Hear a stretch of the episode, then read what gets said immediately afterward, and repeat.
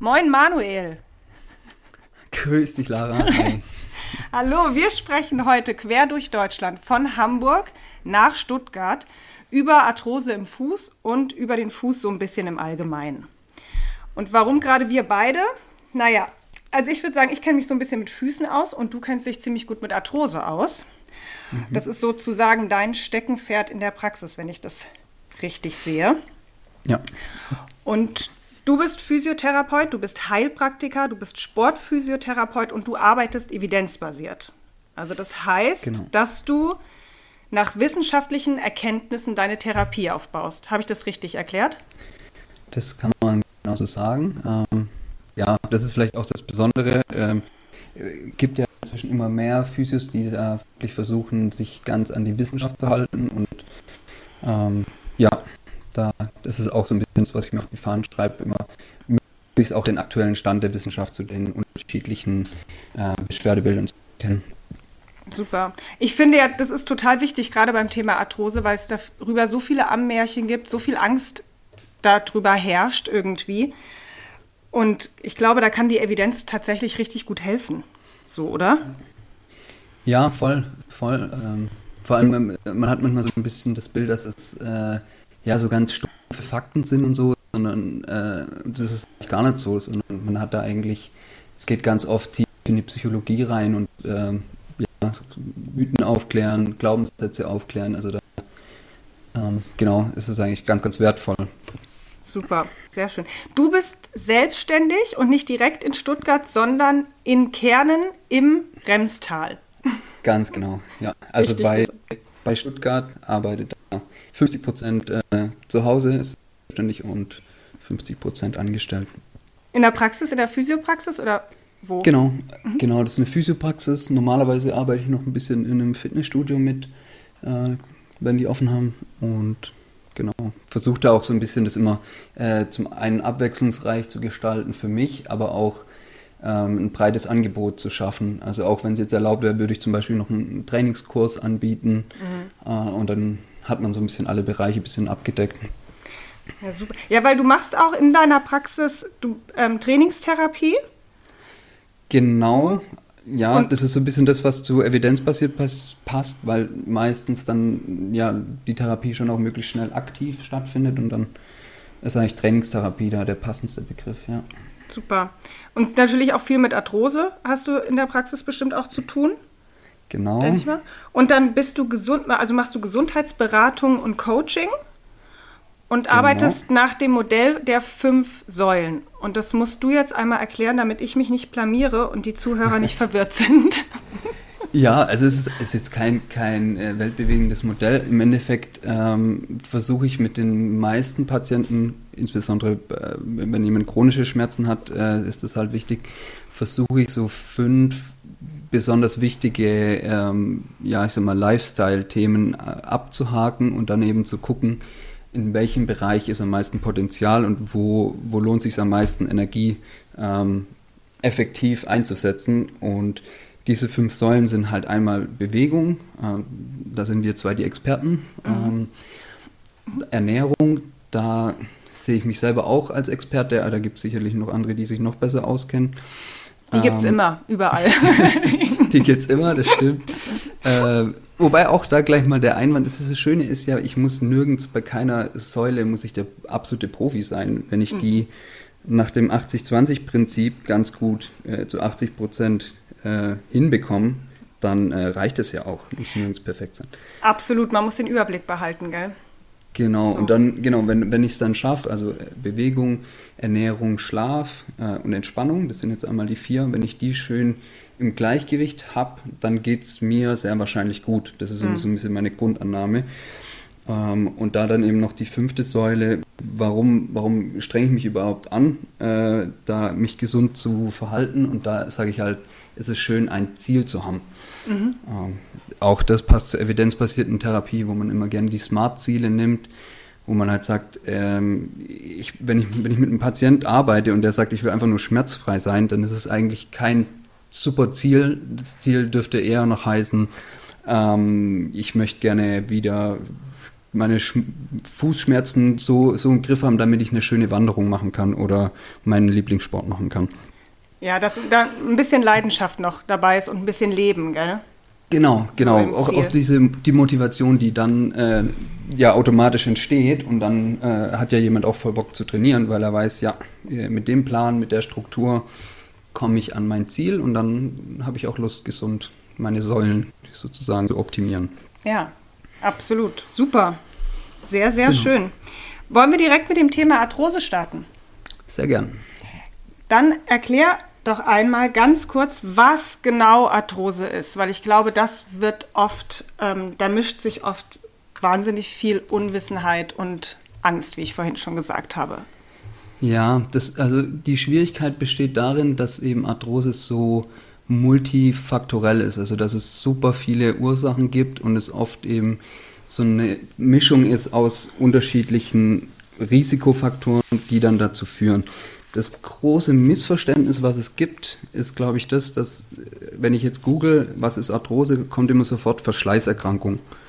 Und das kann es sein, also wenn ich jetzt zum Beispiel, ich sag mal, ich, ich hatte einen, einen, Chef, der hat selber mit 18 Hochleistungssport betrieben und der, bei dem ist es wirklich so gewesen, dass zu viel Belastung zu einer Arthrose geführt hat und dann hat man die.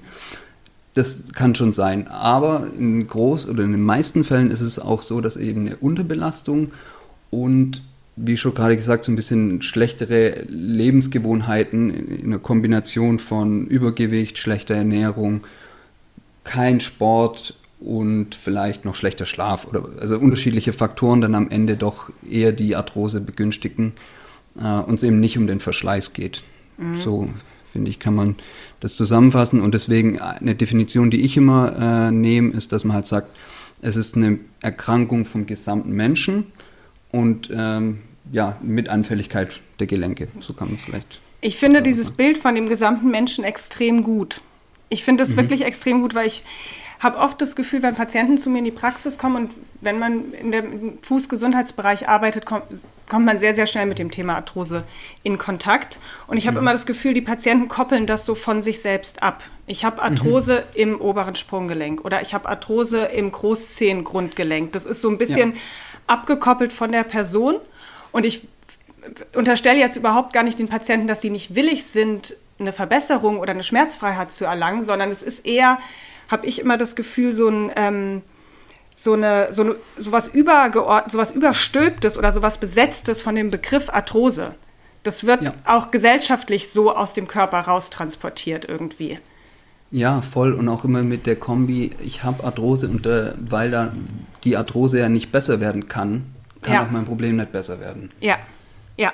Ja, und das ist natürlich eigentlich schon so eine blöde, selbsterfüllende Prophezeiung, die dann ja, wenn ich nicht dran glaube, dass es nicht besser wird, dann ist es auch schwer, dass es besser wird. Ja.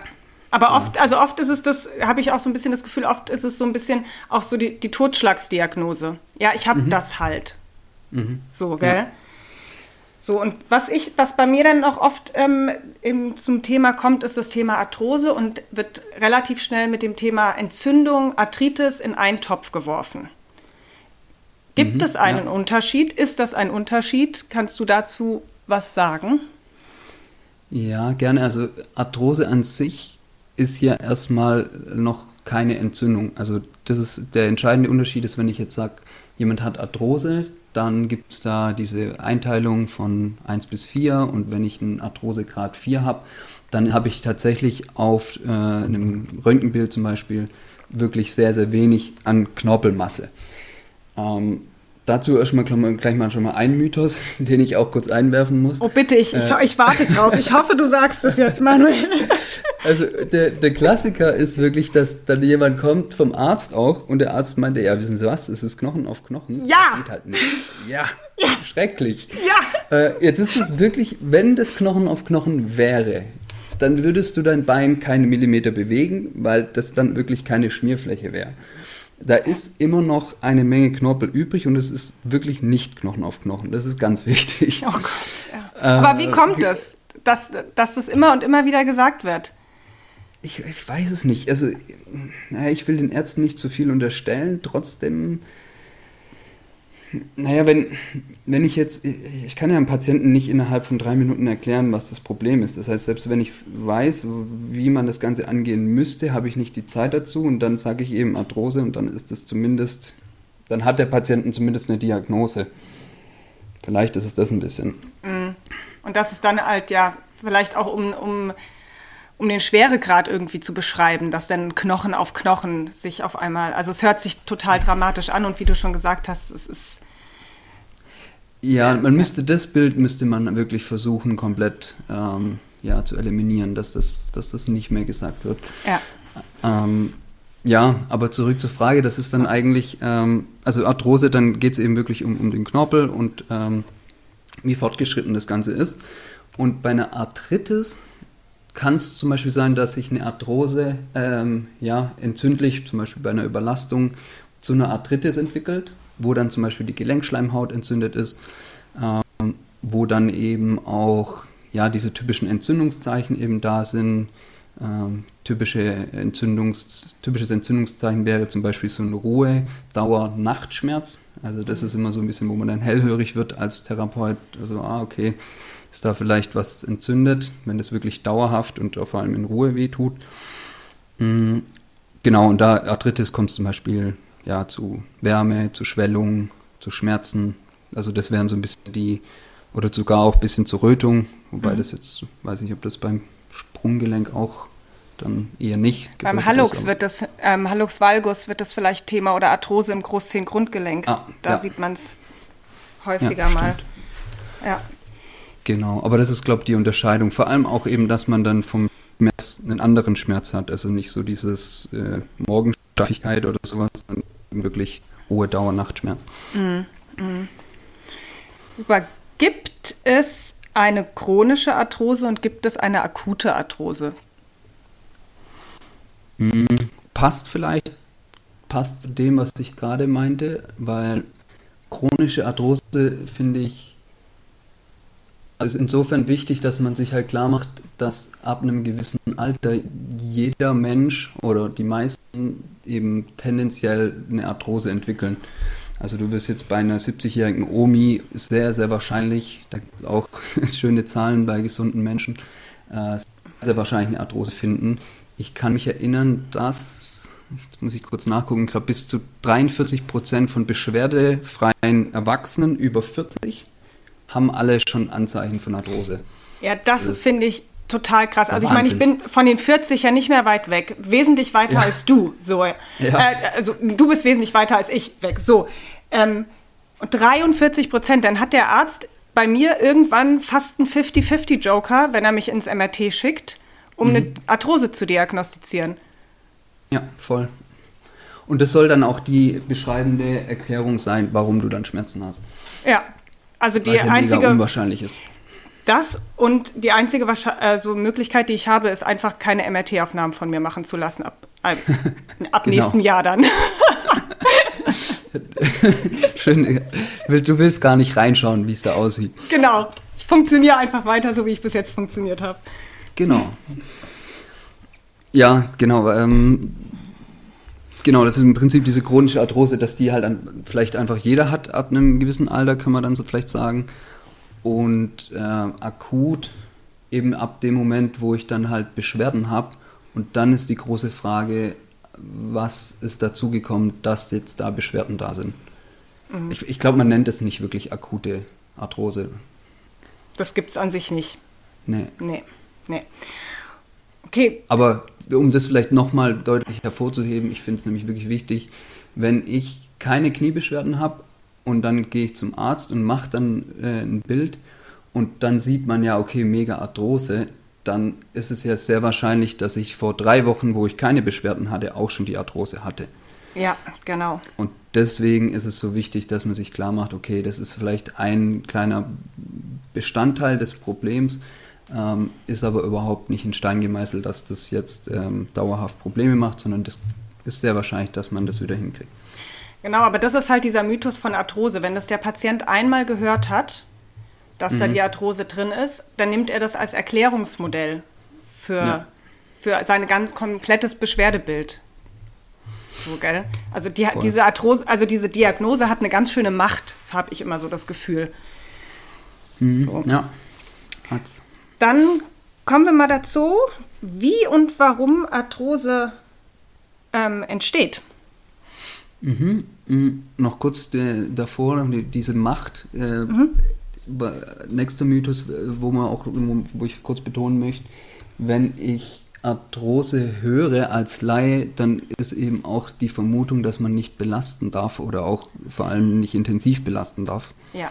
Und auch das muss man halt auch betonen, ist absoluter Quatsch, weil dein Knorpel halt immer, je nach dem Prinzip use it or lose it, äh, die Belastung braucht, um eben geschmeidig zu funktionieren. Und das wäre der größte Fehler. Und auch das ist auch wieder das ist dramatisch, wenn dann jemand vom Arzt nach Hause geht mit der Info, sie dürfen jetzt äh, einiges nicht mehr machen. Am besten Treppen nur noch auf eine bestimmte Weise laufen oder ja. was ich schon alles gehört habe. Ähm, ja, ist ja auch dann von mir aus richtig für den gewissen Zeitpunkt, wo es dann eben sehr empfindlich ist, aber ähm, ja, halt vielleicht mal nur für eine kurze Zeit schonen und dann möglichst wieder versuchen, in die Belastung zu kommen. Ja, weil der Knorpel wirklich ja die Belastung braucht. Das ist ja wie sein Nährstoff, wie sein Motor so ungefähr, gell? Ja, absolut. Ja. Ja, auch, auch um die ganzen Nährstoffe sozusagen hinzubringen. So dieses Schwamm, Schwammprinzip kennt man ja auch. Also wenn ich mich schon gesund ernähre, dann brauche ich aber auch die Belastung, damit dann eben die Nährstoffe auch im Knorpel landen. Genau, und durch die Bewegung hat er halt diese eine Traktion, eine Kompression, worüber dann so dieser Nährstoffaustausch stattfinden kann. Erkläre ich das so Ganz richtig? Genau. Nee, ja, wunderbar. Ja, super. Der Stoffwechsel muss ja, äh, braucht, braucht Reize, sonst passiert nicht so viel. Ja. Super. Wie entsteht das Ganze denn? Und warum? Mm, ja, das ist halt das, was ich vorhin schon angedeutet habe, diese multifaktorelle Geschichte. Gerade deswegen braucht es ja auch so eine multimodale Therapie, weil es kann, ja, man kann es vielleicht einteilen in, in die Belastungsform, äh, also wirklich, wenn es ein mechanischer äh, Reiz ist, dass es eine Über- oder eine Unterbelastung ist, das kann sein.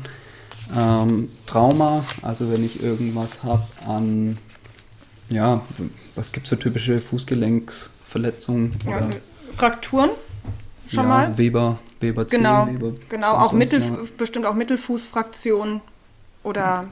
gibt es ja auch im Sprungbein, also ja. im Röhrenknochen, genau. überall.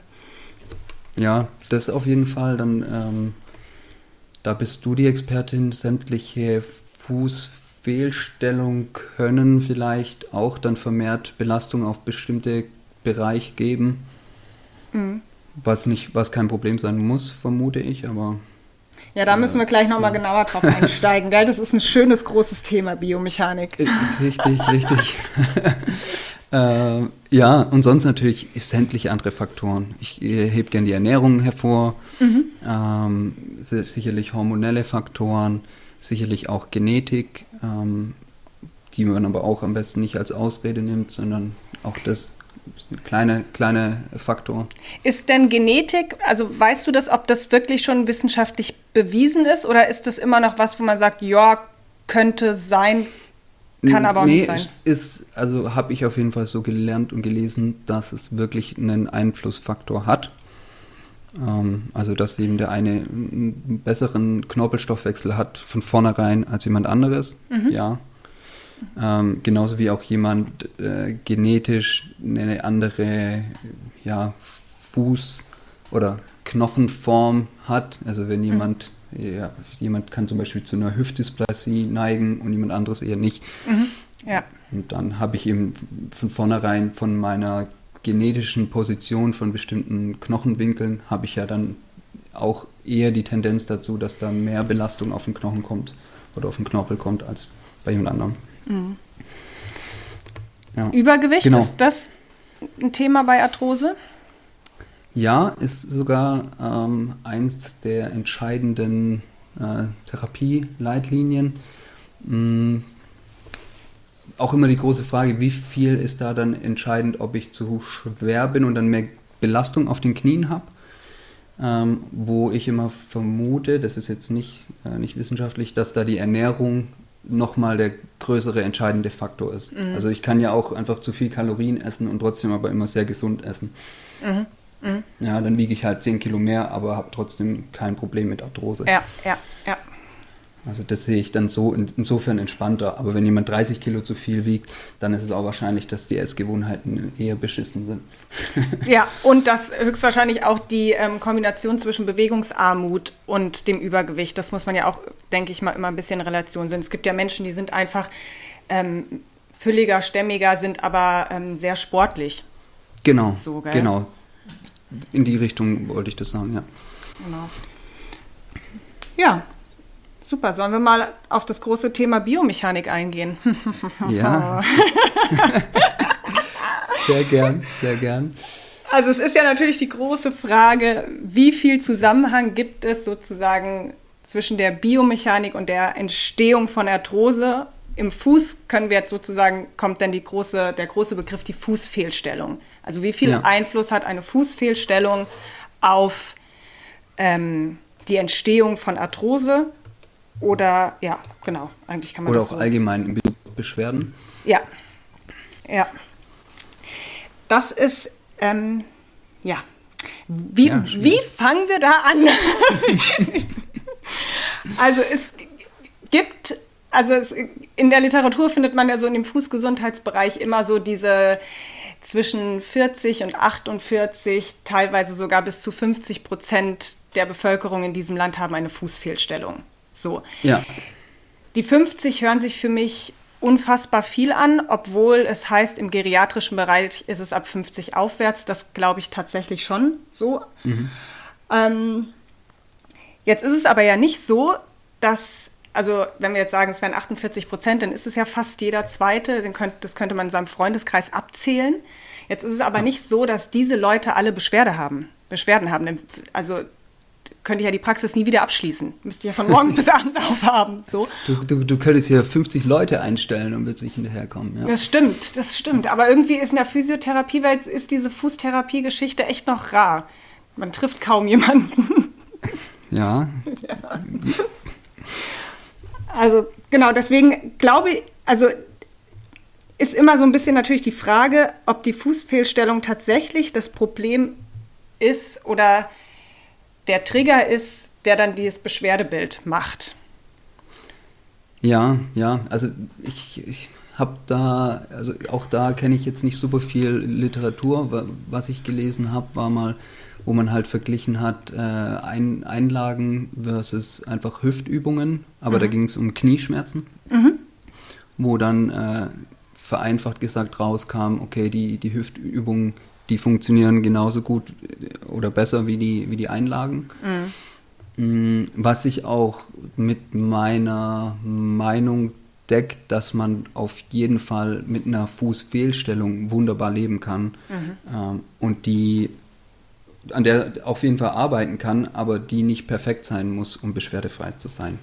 Ich glaube, das kann man, kann man schon mal sagen.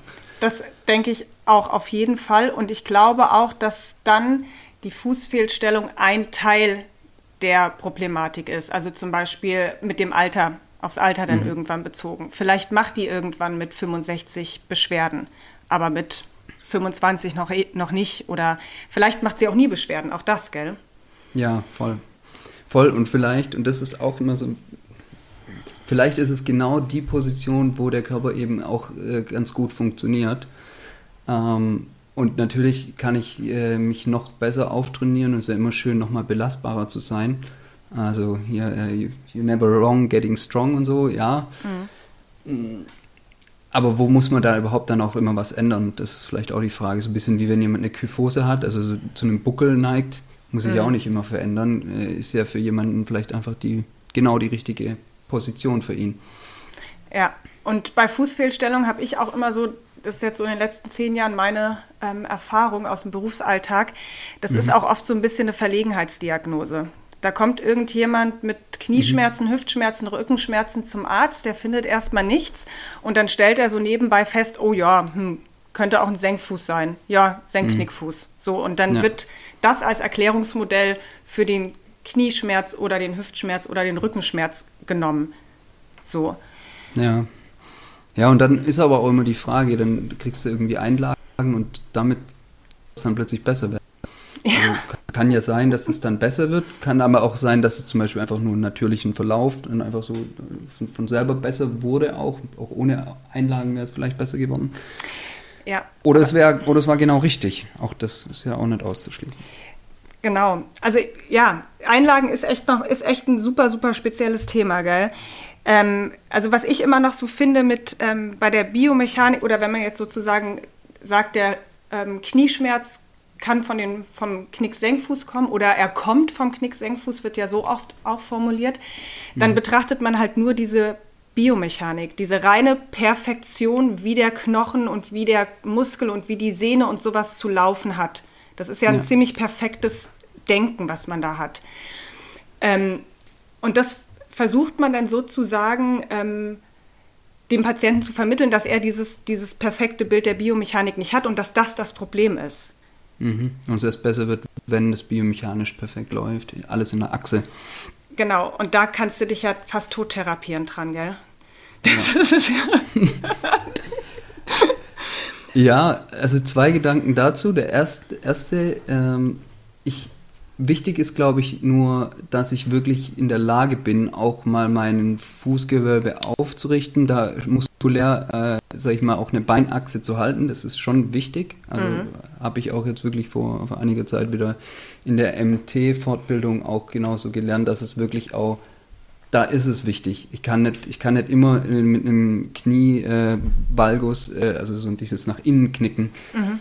Wenn ich das immer mache, dann kann das sehr wohl zu, vor allem wenn ich es nicht anders stabilisieren kann, dann kann das ja sehr wohl zu Problemen führen. Mhm. Ähm, weil es eben ja eine Überlastung ist, wenn ich, wenn ich immer die gleiche Bahn nutze, immer in die Struktur praktisch reingehe, die ich nicht anders stabilisieren kann, okay. Ähm, aber ich, ich glaube, wichtig ist dann auch sie zu sehen, ähm, dass wenn ich zum Beispiel jogge und ich laufe irgendwie durch den Wald und es ist irgendwie vom Boden hier ein halber Acker, Acker, Schwäbisch, äh, Feld, äh, dann, dann, dann ist ja meine Fuß-Beinachse auch die ganze Zeit äh, hier am, äh, oder auch mein Fuß am Umknicken ein bisschen und am Bewegen. Ja. Muss ich, muss ich ja auch mit einer unperfekten Beinachse funktionieren. Genau, und das kann der Körper ja auch gut ausgleichen, gell? Also ich meine, unser Körper hat ein wahnsinniges Kompensationstalent. So. Genau. Ähm, und das kriegt er auch gut hin und da ist er ja auch gefordert. Also das, das will er ja fast schon, gell? Ein bisschen ja. herausgefordert werden, so. Ja. Und Vielleicht also, kurz, also zusammenfassend, es ist so, wenn er, wenn er ganz schlecht, wenn es ganz beschissen funktioniert, dann sollte ich dran arbeiten. Aber es muss nicht perfekt wieder sein, sondern genau. ja, anständig. Genau, das ist, das hast du gut zusammengefasst. Das ist, hast du gut zusammengefasst. Ja, und ich finde halt auch, ein, also ein gesunder Fuß oder besser gesagt ein Fuß, wo ich sagen würde, ähm, der ist jetzt noch nicht perfekt in der Biomechanik und perfekt in der Aufrichtung, aber den ich sozusagen als gesund empfinden würde, wäre auch ein Fuß, der die ganzen Funktionen wieder abrufen kann. Mhm. So, also der sozusagen. Welche äh, Funktion meinst du? Also zum Beispiel, dass man die Zehen nicht automatisch immer krallt, sondern dass man es auch schafft, die Zehen nur im Grundgelenk zum Beu zu beugen, ist zum Beispiel mhm. Eine Funktion, die der Fuß halt hat, um sich abzudrücken vom Boden. Oder mhm. dass man den großen Zeh ähm, einzeln von den vier kleinen Zehen anheben kann. Der hat einen einzelnen Muskel und der kann separat angehoben werden. Mhm. Sowas zum Beispiel. Probier gerade nebenher. Ja, und kriegst es hin, Manuel. Wenn nicht, müssen wir den Podcast sofort beenden. Also äh, gut bin ich nicht, sagen wir mal so. Kannst du ins Trainingsprogramm mit aufnehmen. Dann postest okay. du das bei Instagram und ich kontrolliere es, ob es in Ordnung ist. Und dann zum Beispiel, das ist auch ein ganz, ganz großer Knackpunkt. Wir können ja anatomisch den großen und den kleinen C voneinander abspreizen. Wir haben da sozusagen ja. einen Abduktor. Und das ja. sieht man ganz oft, also gerade natürlich beim Hallux valgus ist ist das meistens komplett aufgehoben, diese Funktion. Aber auch ja. bei Spreizfüßen, den Leuten fällt das auch extrem schwer, die Zehen sozusagen abzuspreizen. Ja, und so. das sind auch so Sachen, die du dann auch einfach beübst mit Patienten. Genau. Das ist, mhm. das ist, also letztendlich sind das wirklich erstmal das Anbahnen von diesen Übungen wieder, also von diesen mhm. Bewegungsabläufen. Und dann ist es Kräftigung, Wahrnehmung. Das ist letztendlich so das, was es, was es braucht, gell? damit der Fuß einfach als Einheit wieder funktionieren kann. Ja, und dann wahrscheinlich auch irgendwie in, in größere Übungen mit, mit reinnehmen, wo, wo der genau. Fuß dann einfach ganz äh, in, in der ganzen Kette sozusagen funktioniert. Genau, genau, genau. Da muss er, also in der geschlossenen Kette mit Gewicht, da muss er funktionieren, weil das ist ja das, was wir sozusagen im Gang, im Laufen brauchen vom Fuß. Ja. Ja. So. Mal, weil ich selber so immer auf Beweglichkeit stehe, hast du da Übungen, die du besonders gerne machst? Für Beweglichkeit im Fuß? Ja. So. Also der Knackpunkt ist oft, sind oft ähm, Zehengelenke. So, also dass man sozusagen die Zehen ähm, 80, 90 Grad in die sozusagen in die Streckung, also nach oben anziehen kann. Ja. Und ähm, dass man sie auch ein Stück weiter nach unten beugen dass man sie auch ein Stück weit nach unten beugen kann. So weit nach unten brauchst du sie nicht zu beugen, weil wir uns ja vom Boden abdrücken müssen. Also ja. das muss nicht so doll sein, aber klar, das muss, muss auch gegeben sein, gell? sonst ist das Gangbild halt auch nicht so ganz rund. Ja, so, ja, wenn da voll, äh, Bewegungseinschränkungen sind. Was ich da gerne mache, ist so ein Fersensitz. Ja, genau. Und dann, und dann die, die Zehen praktisch, also Aufstellen. auf die Zehen den Fersensitz und dann schön mit Gewicht nach hinten lehnen und dann gucken, wie viel kann ich da drauf geben. Genau, genau. Und wenn du jetzt Patienten hast, die zum Beispiel schmerzgeplagt sind oder auch ältere Patienten, für die ist das oft äh, zu anstrengend, hinten auf den Fersen zu sitzen, dann ja. mache ich das an der Wand dass ich sozusagen die Fersen, die, die Zehen an der Wand aufstellen lasse und versuche, mit dem Ballen auf den Boden runter zu rutschen. Hm, Kann man ja. sich das vorstellen, so wie ich das ja, gerade ja. beschrieben habe? Ja, ja finde ich cool. So. Genau. Da kann man es besser dosieren, wie viel man da drauf gibt. Genau, ja. hat man halt kein, nicht, nicht das Gewicht auch unbedingt da drauf. Und genau. Sehr schön, sehr schön. Lass uns mal hier weiter. Wo sind wir? Beinachse. Ja. Wo im Fuß kann es überall Arthrose geben? Hm. Was In jedem du? Gelenk, oder? In jedem Gelenk? Kann man das so sagen? Ich, ich würde sagen ja, aber interessanterweise macht sie eigentlich in manchen Gelenken Problem und in manchen nicht. Und nicht in denen, die am meisten belastet sind, sondern auch manchmal in den Fingern zum Beispiel. Mhm. Was wieder dafür spricht, wie, wie auch irgendwie andere Einflussfaktoren wie Ernährung eben entscheidend sind. Ähm, Sprunggelenk schon auch, aber ich weiß nicht, so oft macht es da eigentlich nicht Probleme, wo man da ja rein von der Last noch mehr Last drauf hat, als auf der Hüfte jetzt zum Beispiel. Ja, ja. Hm. Also du, du ja. würdest schon sagen, es gibt auf jeden Fall Gelenke, auch im Fuß, die mehr betroffen sind. Also was man jetzt halt so vom Mittelfuß, weiß man das ja auch, da gibt es ja auch viele, diese Lisfrage, ähm, Linie und die Chopin-Linie da mhm. am Mittelfuß, die wird ja auch oft genannt. Habe ich begegnet mir auch oft.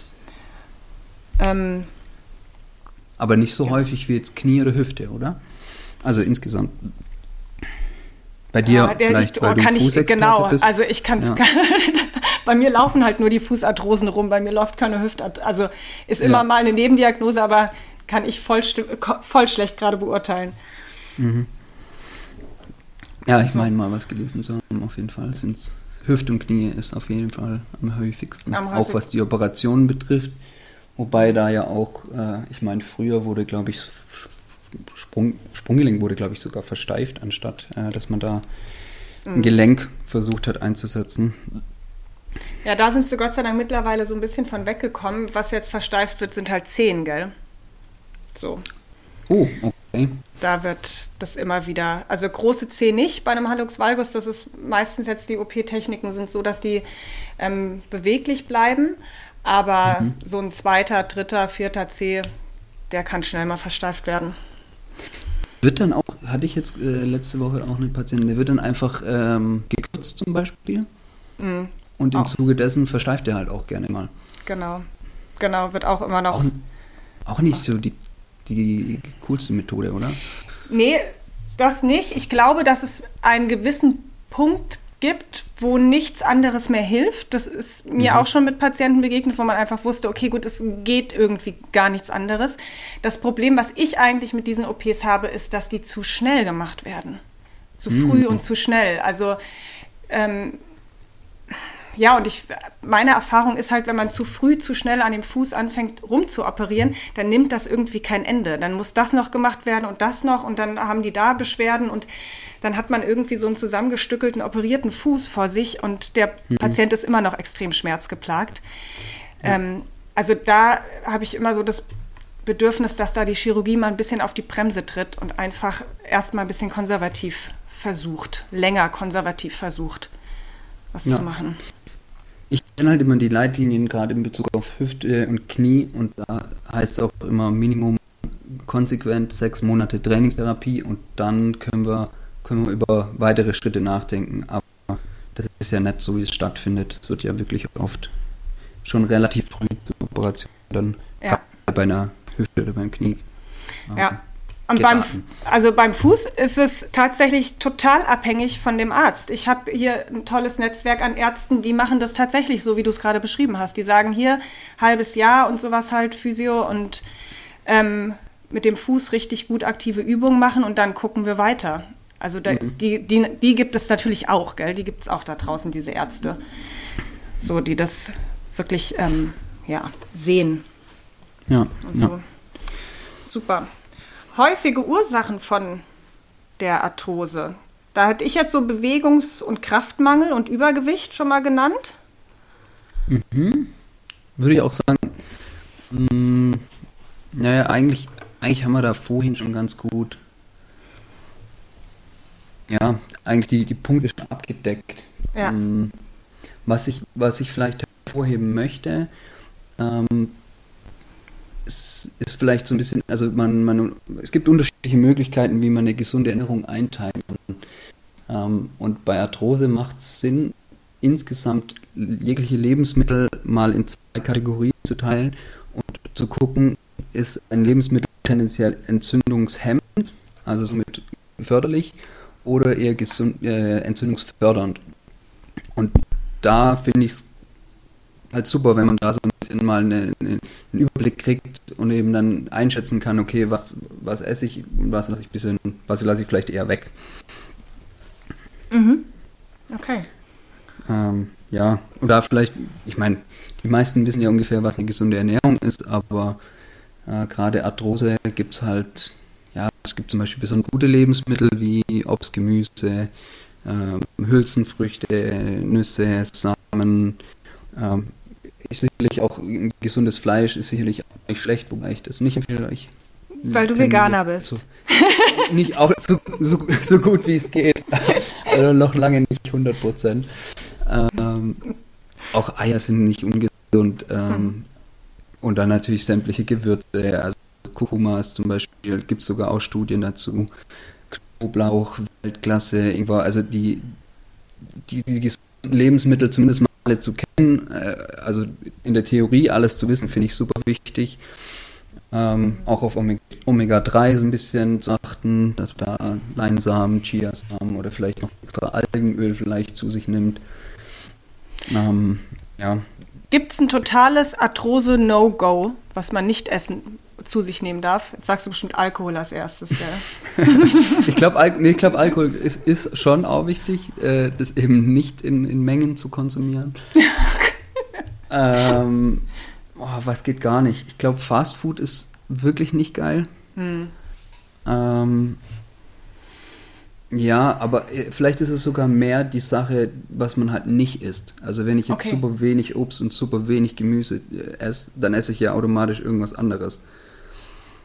Und dann esse ich vielleicht einfach, also was ich beobacht, beobachtet habe, auch so ein bisschen von, von dem kulturellen Essen, was ich mitbekommen habe, das ist überspitzt gesagt 80% Weizen und 20% Milchprodukte.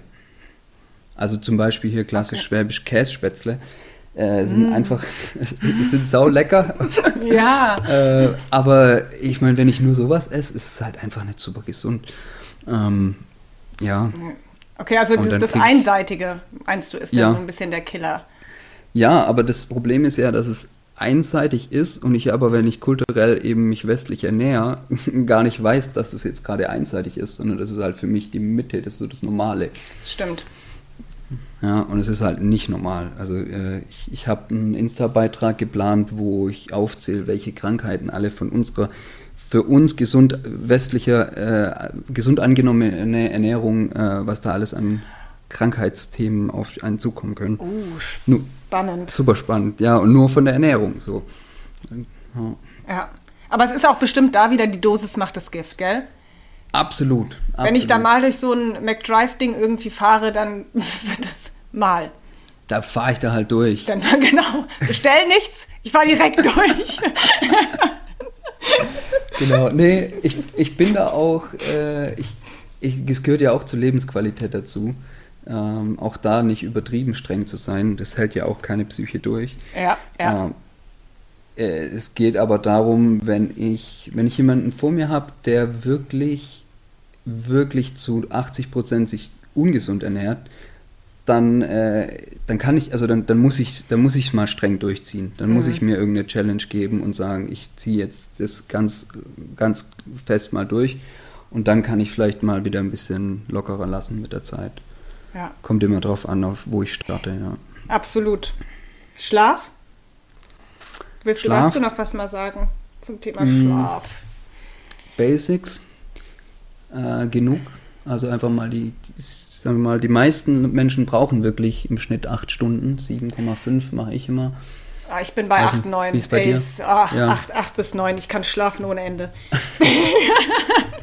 also genau, das ist, da ist es ja auch die gausche Normalverteilung, dass ich halt äh, schon sehr wahrscheinlich zu den Leuten gehöre, die die acht Stunden Schlaf brauchen. Und die, mhm. die behaupten, sie brauchen nur fünf, da gibt es wenige, aber da würde ich jedem den Tipp geben, mal im Urlaub zu gucken, wie viele Stunden schlafe ich denn tatsächlich, wenn ich aufwache, wenn ich aufwachen darf. Oder wenn ich aufwachen will.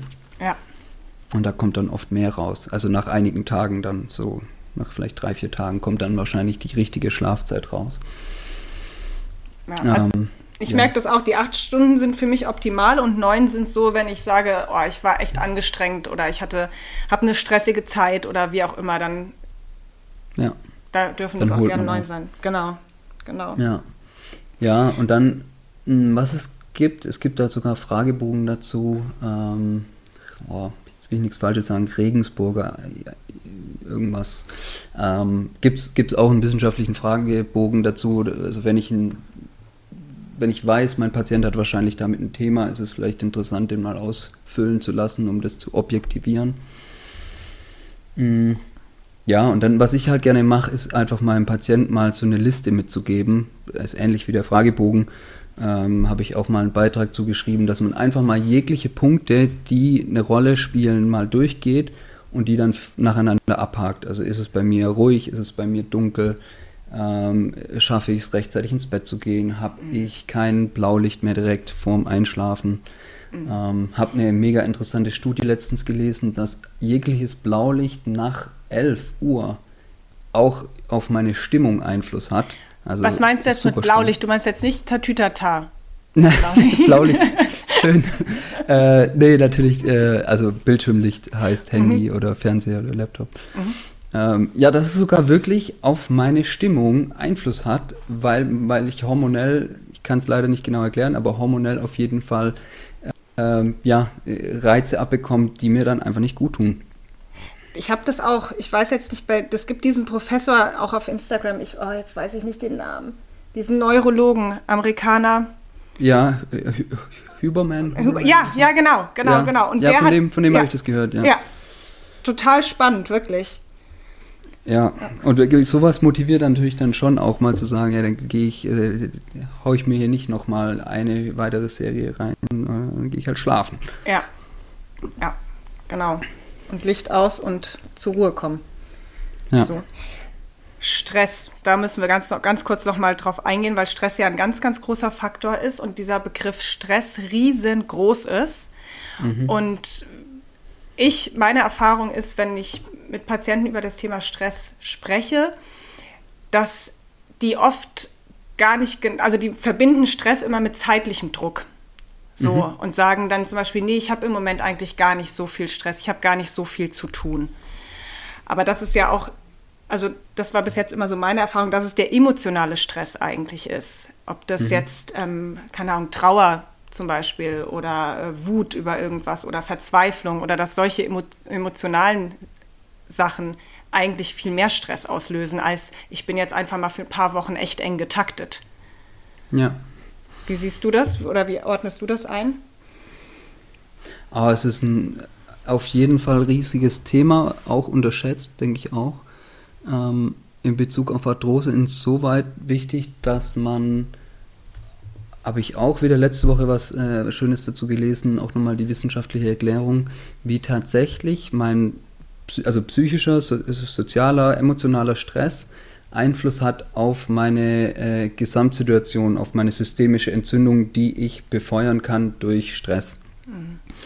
Also da, da, ist es wirklich äh, so, dass eben äh, zum Beispiel mein, mein, Darm reagiert drauf. Also ich habe äh, vielleicht mein Mikrobiom ist dann etwas eher im Ungleichgewicht. Ähm, ich ja, ich meine, man, kennt es, glaube ich, schon, dass man diesen Dauersympathikus hat, also praktisch vom Nervensystem eher so in so einer Halb-Acht-Stellung ist. Mhm.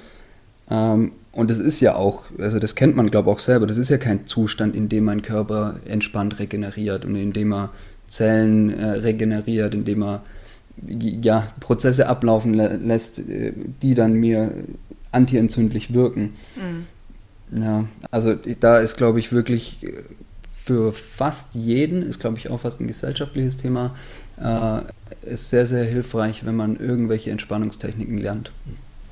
Ja. Da bin ich Fall. echt fest überzeugt von. Auch wieder am eigenen Körper äh, aus, ausgetestet und gemerkt, ey, wenn du, wenn du da Prüfungen schreibst und dich da abstresst ohne Ende, dann äh, brauchst du nicht irgendwie nochmal eine gesunde Ernährung, sondern du musst lernen, wie du entspannst. Mhm. Mhm. Ja. ja. ja, und ich glaube auch, dass es da wieder das Thema Bewegung, dass man das auch so ein bisschen wieder mit aufgreifen kann, denn letztendlich ist ja der Homo sapiens ist ja gestresst gewesen und musste dann in Bewegung kommen. Also entweder du hattest Hunger und musstest losgehen, um dir Nahrung zu sammeln und zu suchen. Mhm.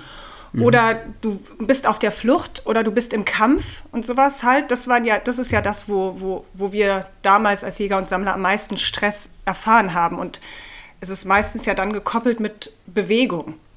Ja. Das Ganze. Und das, was wir haben, ist so ein dauerhaftes, wir rennen vom Säbelzahntiger weg, sitzen aber eigentlich auf dem Bürostuhl irgendwo warm und trocken, gell? Mhm. So. Riesenpunkt.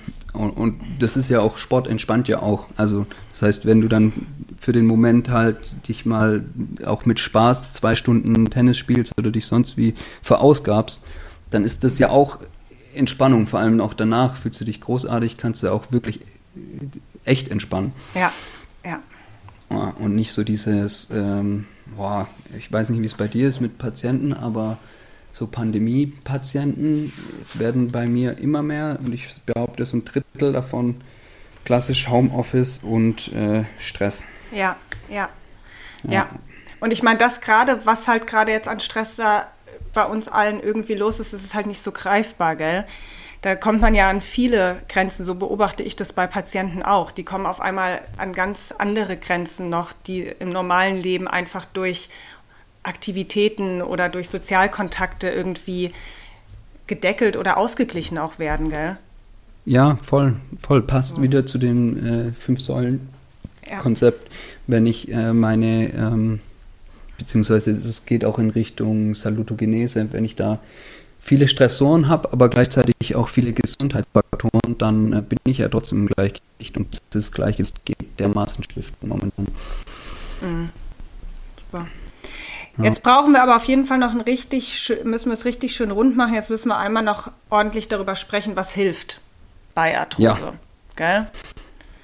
Mm, ja, ähm, wo fangen wir denn da an? Also ich habe ja mal so eine Behandlungspyramide erstellt.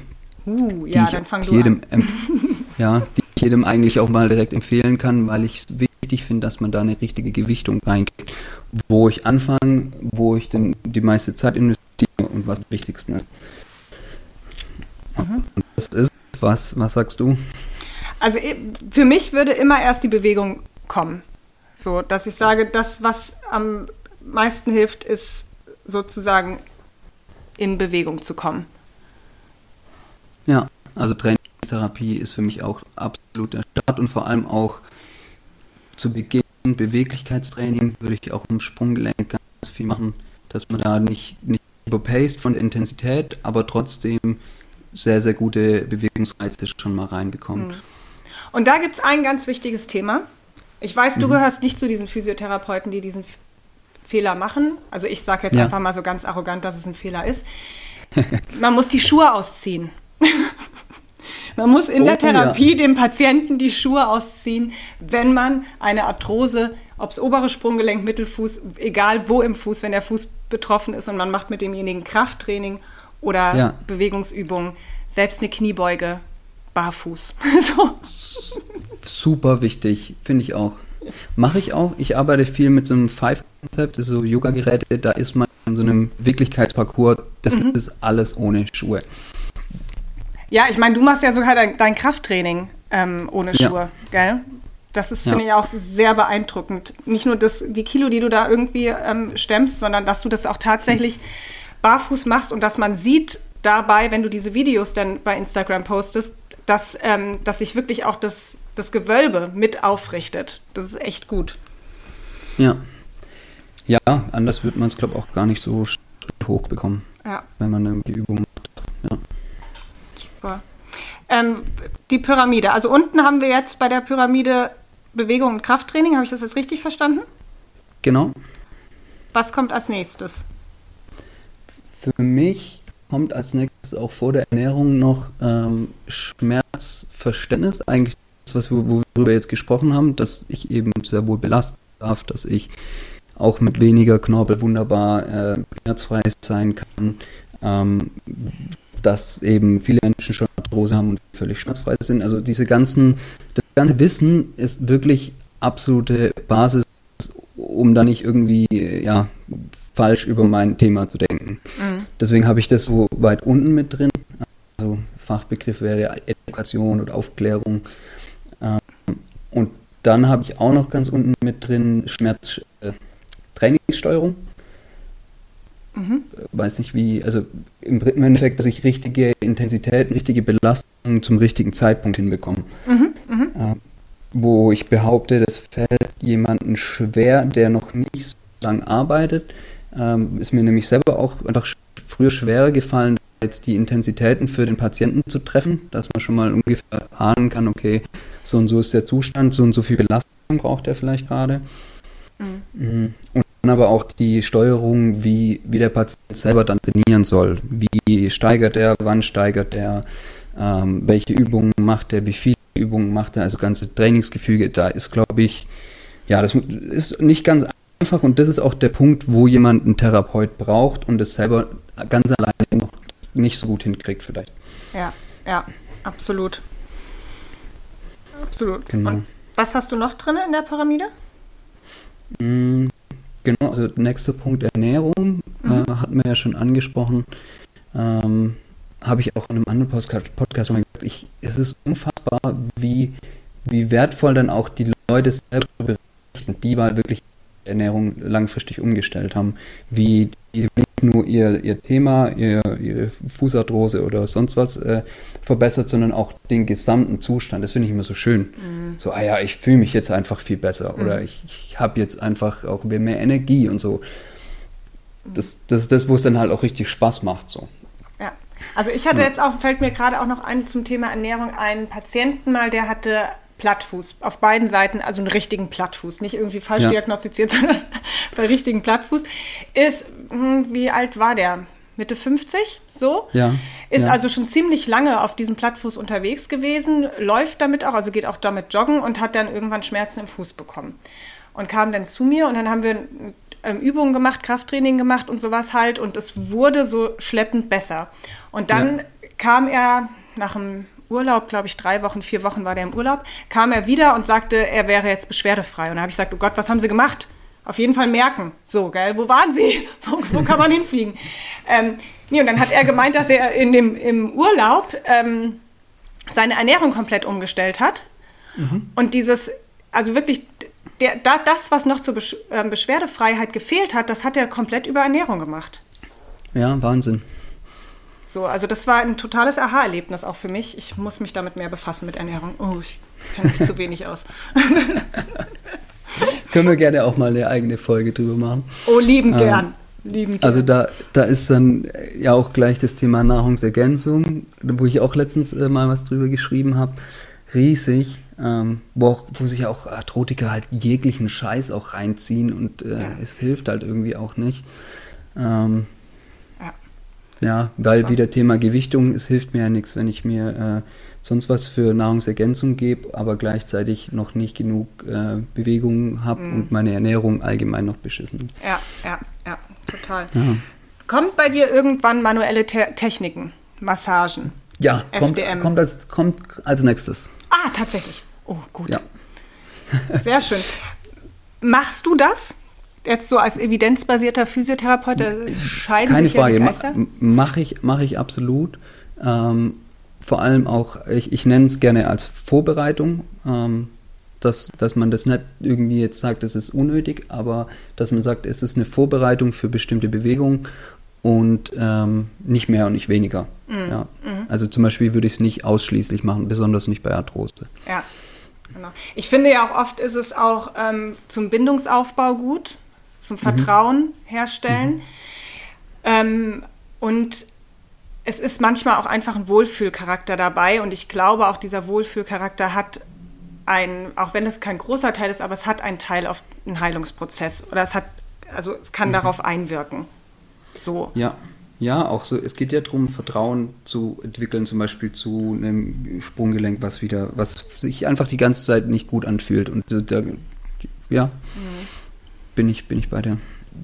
Ich finde auch immer jetzt nochmal, weil du gerade Sprunggelenk gesagt hast, ist mir jetzt so eingefallen, das muss, mit dem Thema muss ich jetzt so ein bisschen querkrätschen mal.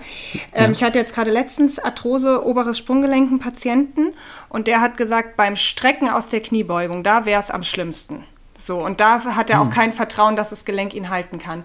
Und dann mhm. haben wir letztendlich ähm, ganz viel Sensorik gemacht, also sozusagen Fußsohle und so, mhm. schön mhm. aufgewärmt, auch mit diesen Klassikern, Igelball, Tennisball, diese ganzen Klassiker. Mhm. Und dann den Input gegeben, nach unten zu drücken, um sich nach oben aufzurichten. Und das mhm. hat ihm tatsächlich geholfen. Ja. So, also ich glaube, dass die wirklich die Sensomotorik und die Mechanore äh, Mechanorezeptoren, dass das wirklich auch ein großer Knackpunkt im Thema Fuß ist. Mhm. Ja, so, ich, bin, ich bin da auch ein Riesenfreund von dann äh, mit so einem, gerade so einem Lacrosse-Ball in die Fußsohle reinzugehen und so. Ja, ja. Das ja. ist eine tolle Ergänzung und auch, es, ich weiß nicht, kennst du den Vergleich, dass man, es ist ja praktisch eine Neuromodulation, dieses, äh, Adam Meakin sagt ja immer, you, you fuck with the nervous system. Also eigentlich machst du halt da irgendwas. äh, und dann rollst du nur den Fuß wie brutal aus und du kommst, äh, also beide Füße zum Beispiel, und du kommst mit dem, ähm, wie heißt's, Fingerbodenabstand plötzlich ja. 10 Zentimeter weiter runter und du hast ja. nur am Fuß ein bisschen rumgerollt. Ja. Ja, ja. Also da tut sich ja dann in dem Moment schon voll was. Und das sind die Effekte, die lieben Patienten. Mhm. Mhm. Ähm, und dann ist halt immer die Frage, wie viel nutze ich diese schönen Effekte, äh, dass, dass ich nicht ablenke von der eigentlichen Therapie. Nicht das, aber ich finde auch diese Erfolgserlebnisse, das ist ja auch wieder dieses, worüber wir am Anfang gesprochen haben, über das, über das Ziel, um dass der Patient auch die Möglichkeit sieht, es kann besser werden. Mhm. Es kann sich was verändern. Ich kann mhm. Einfluss auf meinen Körper nehmen. So. Ja. ja. ja, ich mache was und boah, fühlt sich jetzt aber ganz anders an. Genau, Genau, ich glaube, ja. das ist ein ganz wichtiger, wichtiger Aspekt. Ja. Ähm, fehlt noch was? Ja, erzähl mal kurz. Äh, du hattest irgendwie mal äh, vorhin kurz gemeint, dass du FDM machst ein bisschen was? Genau, genau. Ich mache auch ein bisschen FDM. Also letztendlich geht es da um die hauptsächlich Plantarfaszie. Das ist auch dasselbe Prinzip, was du gerade mit dem Lacrosse-Ball und so beschrieben hast. Ähm, natürlich auch Wade mhm. und so. Ähm, und ich habe dadurch kurzfristige Erfolge, aber das hält meistens nicht lang an, gell? Mhm. Also ähm, der Patient fühlt sich dann direkt danach besser und wenn ich ihn beim nächsten Mal frage, wie lange hat es angehalten, dann sagt er mir, ja, an demselben Tag ging es mir total gut. Ja, und am ja. nächsten Tag, ja, da war es wieder wie vorher. So, gell? Ähm, ich mache das immer mal. Ähm, mhm. Und gerade an der Plantarfaszie für die Sensomotorik finde ich das ganz gut, bevor man in die Übungen einsteigt. Dann hat der, dann ist das Nervensystem einfach schon mal so ein bisschen wach. Ja. Ähm, und ich habe auch das Gefühl, dass dann Ansteuerung oft leichter fällt. Ja. Aber es ist. Es sind ja auch unfassbar intensive Techniken. Ja. Also tendenziell macht man FDM ja richtig intensiv. Da muss man halt abwägen, wen man da vor sich sitzen hat. Genau, Gell? Also das genau. würde ich jetzt bei einem Patienten wie dir natürlich anders machen als mit Oma Duck so ungefähr, gell? Ja, ja. So, also, Ja, aber das ist, das finde ich eigentlich auch interessant, dass man auch die Intensität, wie man sowas macht, wie, wie sehr sich dann auch was verändern kann. Also we- wenn jemand wirklich schmerzunempfindlicher ist, dann kann ich da ja reingehen wie Ja. Und der, der hat dann auch tatsächlich oft dann den entsprechend großen Reiz oder der merkt dann auch wirklich, okay, wow, da ist jetzt irgendwie beweglicher oder so. ja, ja. Ja, okay. Ja, interessant. Also FTM äh, zwar auch ganz abstruse ähm, Ideen oder vom Modell einfach nicht gerade wissenschaftlich, aber ja. Ich finde, man, ähm, also die Wissenschaft ist ja immer noch nicht zu Ende. Es wird ja immer noch weiter geforscht. Es werden, werden immer noch, also ich glaube, Therapiemodelle werden immer schneller auf den Markt kommen als der wissenschaftliche Beleg dazu. So, gell? Und deswegen muss man so ein bisschen, äh, man muss es nicht in Kauf nehmen, das ist jetzt blöd gesagt, aber es, ähm, es ist fast unumgänglich, dass man immer mal Therapiekonzepte anwendet, die noch nicht wissenschaftlich belegt sind. So. Und sich da so ein bisschen rauszupicken, was ist gut ähm, und was tut diesem einen Patienten jetzt gut, was ich beim anderen wiederum nicht machen kann und sowas halt. Ich meine, das ist halt auch so eine Freiheit, ähm, die man irgendwie eingehen muss, gell? Ja, der klassische Werkzeugkoffer. Was, Genau. Wo, wo, was nehme ich raus? Mm, Ja, also stimme ich dir zu mit einem kleinen Einwand, dass ich glaube, dass die meisten Beschwerdebilder tatsächlich schon auch evidenzbasiert richtig, richtig gute Therapiemaßnahmen haben, die ja nicht nur, akti äh, nicht nur aktive Therapie bedeuten müssen. Ähm, und ja, dass man, also äh, wo, wo ich, oder was mich halt richtig nervt, so Liebscher Pracht sagt zum Beispiel, wir haben es jetzt halt entdeckt und die Wissenschaft muss es jetzt noch beweisen. Also das, das, Aber hat da, jetzt so jetzt, jetzt, ähnlich angehört bei ja. Na, oh Gott, ich habe mich angehört wie Liebster und Pracht. Oh Nein, mein nein, nein. Gott, wir können diese Podcast-Folge so auf gar keinen Fall zu Ende bringen. Ding ist, so rausschneiden. äh, nee, also ich, nur, dass man so nicht, nicht in das Ohr bekommt, äh, weil das halt zum einen einfach lächerlich überheblich ist und zum anderen, ähm, ja, es so halt auch noch nie funktioniert hat. Nee, äh, genau, denke ich auch nicht. Aber ich denke, was ich eher damit sagen wollte, ist, dass sich manchmal auch Sachen einschleichen oder einmischen irgendwie in die Therapie. Auf jeden Fall ist es bei mir so, ähm, wo es noch nicht den wissenschaftlichen Beleg für gibt. Mhm. Ja. So, gell? Oder, ähm, ja. Oder ich ihn noch nicht weiß. Das kann natürlich, die Wahrscheinlichkeit besteht ja auch immer noch irgendwie. Und sowas halt. Ja, Ähm, man, ja, kann auch nicht alles wissen. Ja, Genau, klar. genau. Sehr schön. Aber jetzt musst du es gar. Ich will, ich will, dass du es nochmal gerade rückst, Manuel. Ich, ha, Ja. ich will mich nicht anhören wie Liebschau und Pracht. Nee, nee, nee, hast du nicht, hast du nicht. Ähm, ich ich glaube, es ist, es, ist, es ist schon klar geworden. Okay, gut. Passt. Sehr gut. Also, was ist unser Arthrose-Fazit? Das ist das Fazit. Ich würde sagen, Arthrose ist beeinflussbar und veränderbar. Es ist kein Totschlagdiagnose. Ja. Ja, ja, finde ich gut. Da Und das, ins, und, und ist halt einfach, ähm, wenn man die Therapie kennt und die erfährt man nicht, nicht direkt vom Arzt, dann ist es sehr, sehr gut möglich, das Ganze zu, therapieren. Ja. Ja. Und, dies, und das ist, also, auch warum ich so motiviert bin, über Arthrose zu sprechen, ist halt, dass ich, ähm, es gibt Zahlen, ey, wie viele, viele Hüfttabs werden gemacht und sonst wie.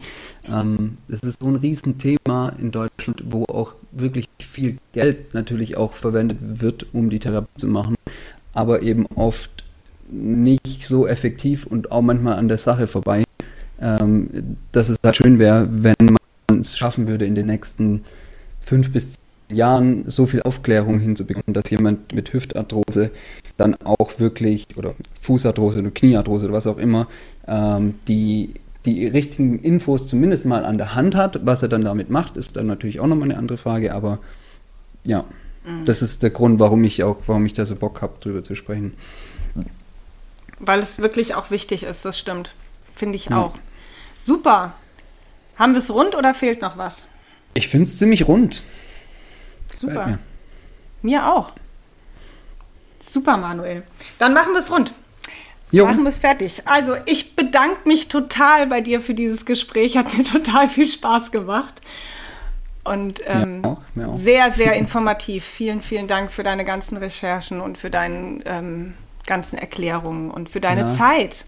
Super gern und ähm, gerne wieder. Ja. Hat, hat, mir auch richtig Bock gemacht. Also war jetzt, die Zeit geht halt immer richtig schnell rum hier. War jetzt es war fast eine Stunde. Ja, oder? Stunde fünf, sagt es mir gerade hier. Jung. Wahnsinn. Sehr gut. Also, Manuel. Dann ähm, bis zum nächsten Mal, würde ich sagen. So verabschieden wir uns einfach, oder? Ja.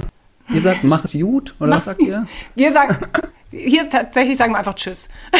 Ah, okay. Was, ihr sagt, mach es gut? Nee, nee, keine Ahnung. Ich dachte, das wäre so. so. Vielleicht Wienerisch oder sonst was. Also, Manuel, bis denne.